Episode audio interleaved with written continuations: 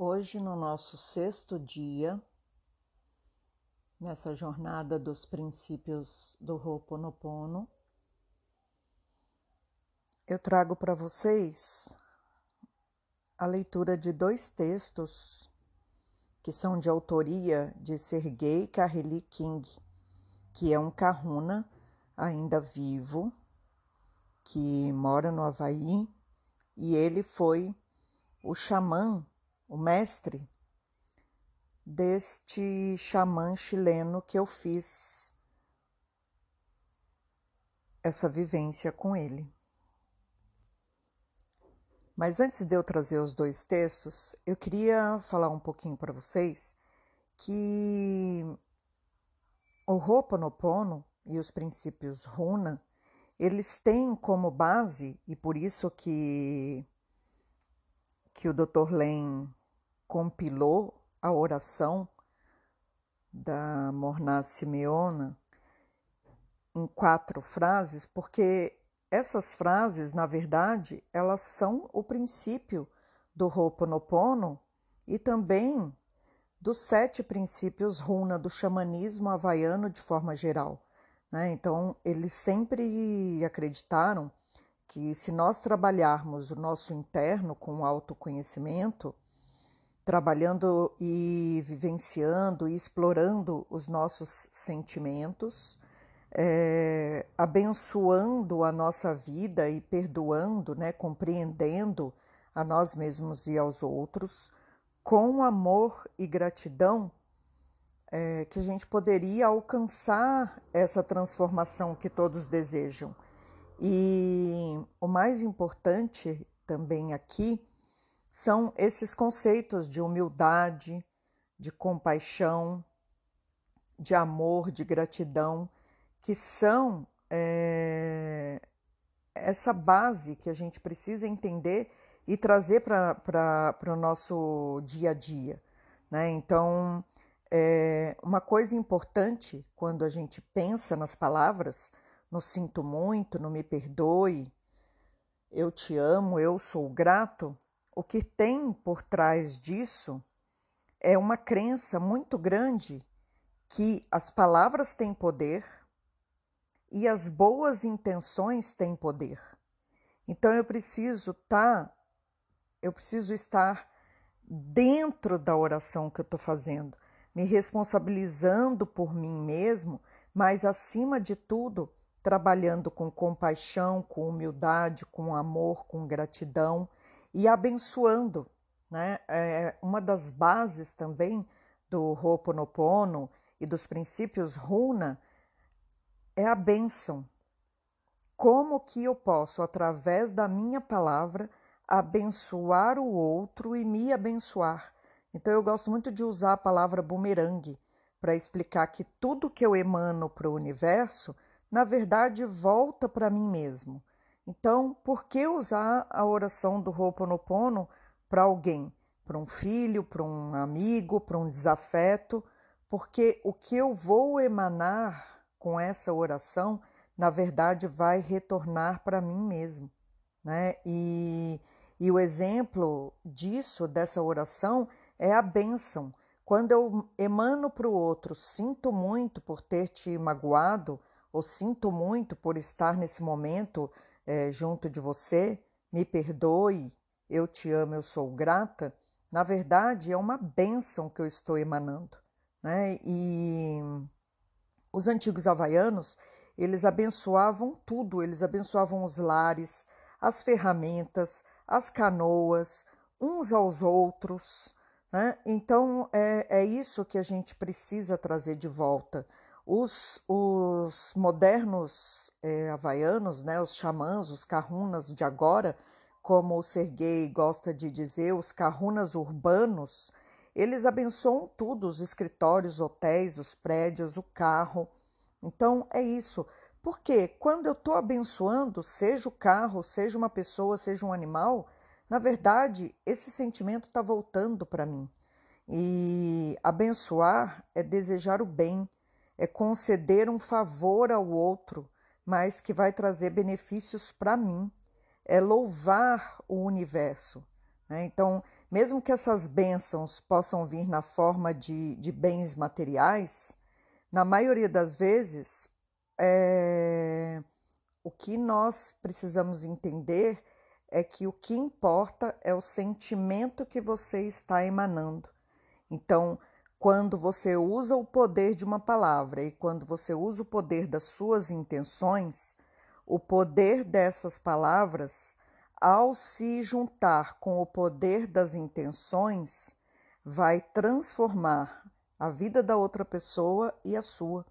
Então, o poder das boas intenções tem uma base profundamente esotérica e, essencialmente, é a expectativa de que alguém ou alguma coisa irá ouvir e responder a essa nossa declaração, a essa nossa ação. Né? Então, seja com os ouvidos físicos ou seja com os ouvidos espirituais. Por quê? Porque uma bênção ela é, não é o mesmo que uma oração.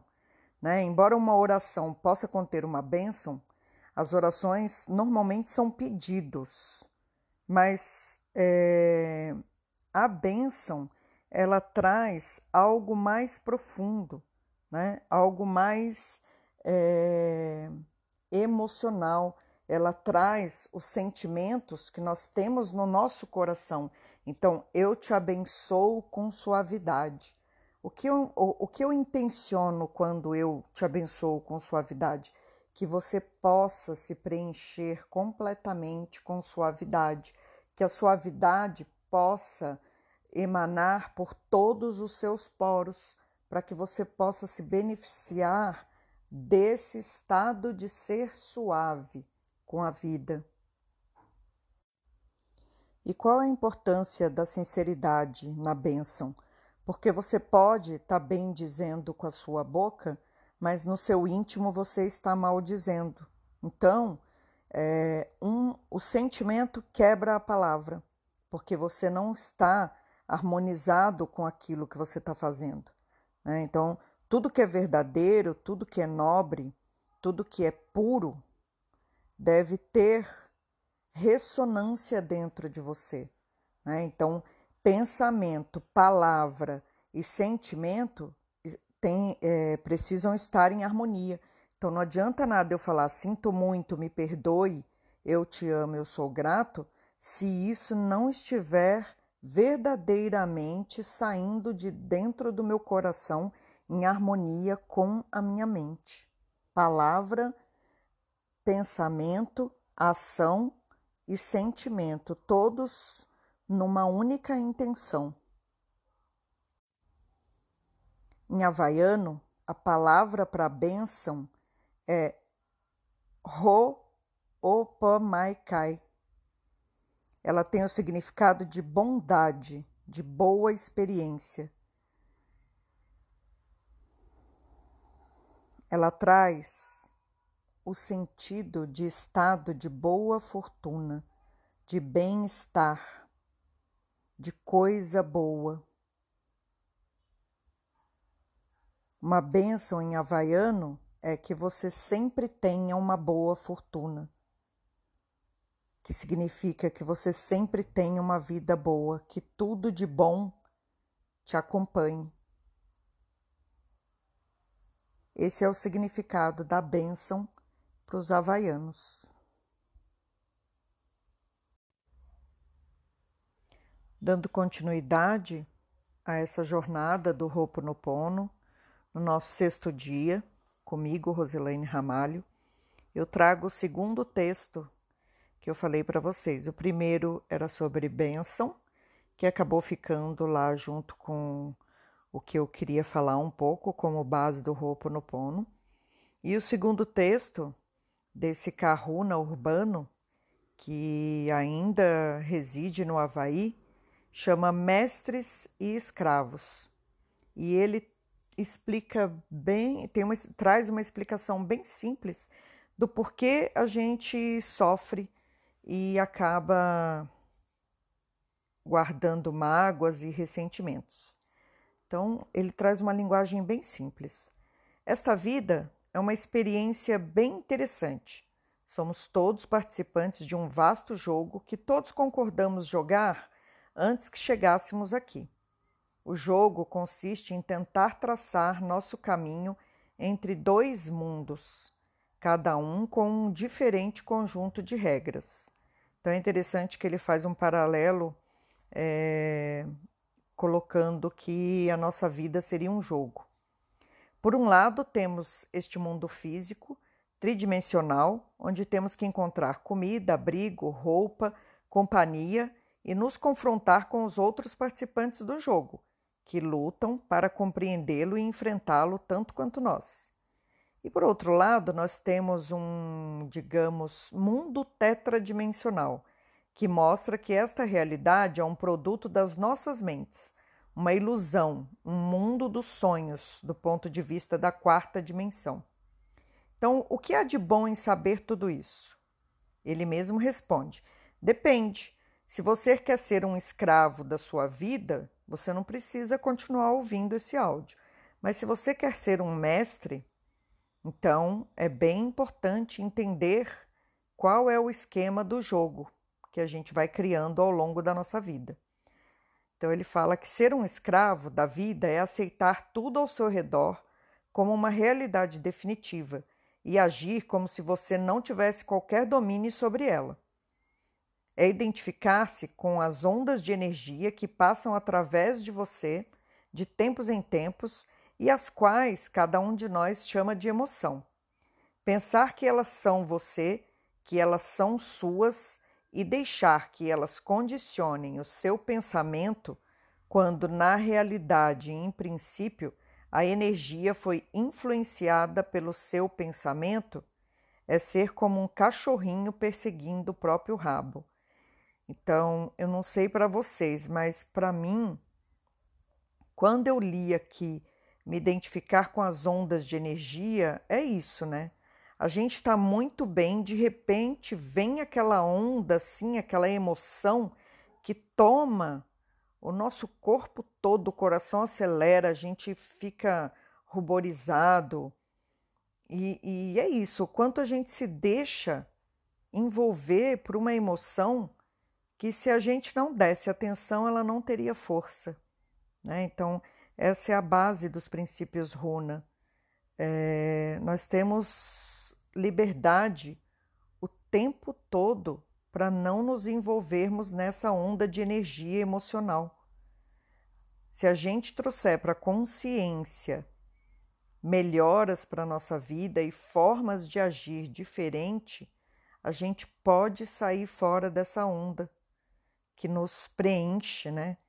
E, e aí ele coloca aqui de uma forma assim, eu achei até bem, bem divertida. E aí existe o problema das outras pessoas, né? Sempre isso, né? As outras pessoas na nossa vida. Tudo seria tão perfeito se todos fizessem apenas o que você quisesse ou o que você espera que os outros fizessem. Ia ser lindo, né? Mas o que a gente esquece é que cada um também está nesse pensamento, né? Hum, até suspiro. Frequentemente, cada um prefere fazer as coisas do jeito que ele quer, ao invés de fazer aquilo como nós queremos ou como nós achamos que sabemos, né? Cada um de nós acha que sabe a melhor maneira de fazer as coisas.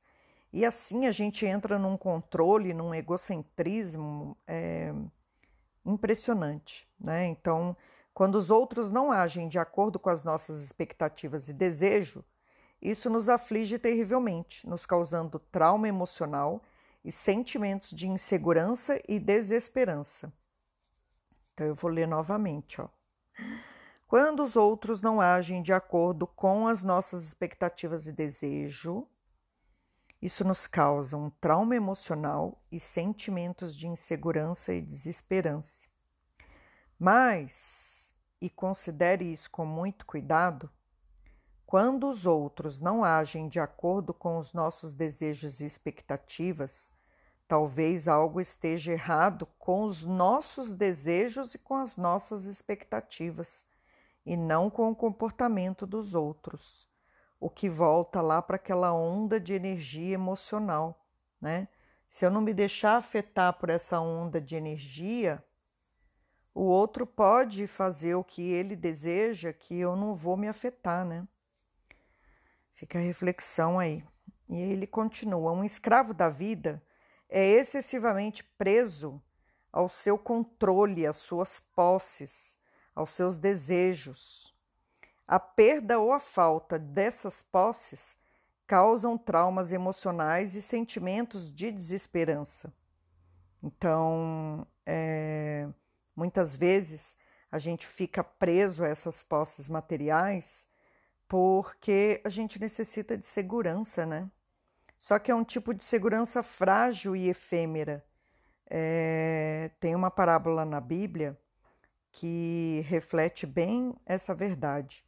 O homem trabalha duro por anos a fio para encher os seus depósitos e celeiros com riqueza, para descobrir, no mesmo dia que acreditou ter alcançado a esperada segurança material, é, teria que partir desta vida naquela noite. Então, assim, quando ele alcançou o que ele queria, ele iria morrer. Então, nós estamos nessa vida apenas de passagem. O mundo material é uma ferramenta para a nossa experiência e nós estamos fadados a sofrer toda vez que a gente baseia a nossa segurança em átomos que giram presos a um padrão temporário e pensar nesse padrão como única realidade.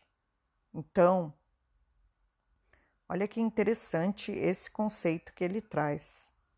O mundo material é somente uma ferramenta para a nossa experiência Estaremos fadados a sofrer se tentarmos basear nossa segurança em átomos que giram presos a um padrão temporário e pensar nesse padrão como a única realidade. É bem profundo isso, né? Que pode ser resumido numa palavra só: ilusão. Cada vez que a gente cria uma ilusão, na verdade, a gente está criando sofrimento, né?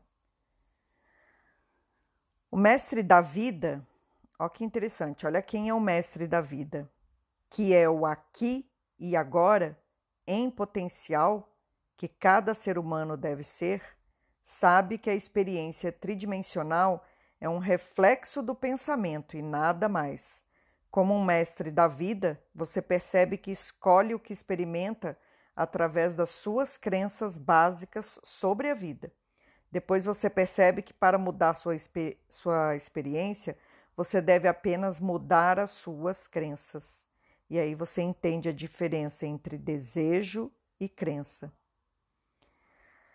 Saber que você e somente você é responsável por toda a sua felicidade é a base da vida do Mestre. E também Saber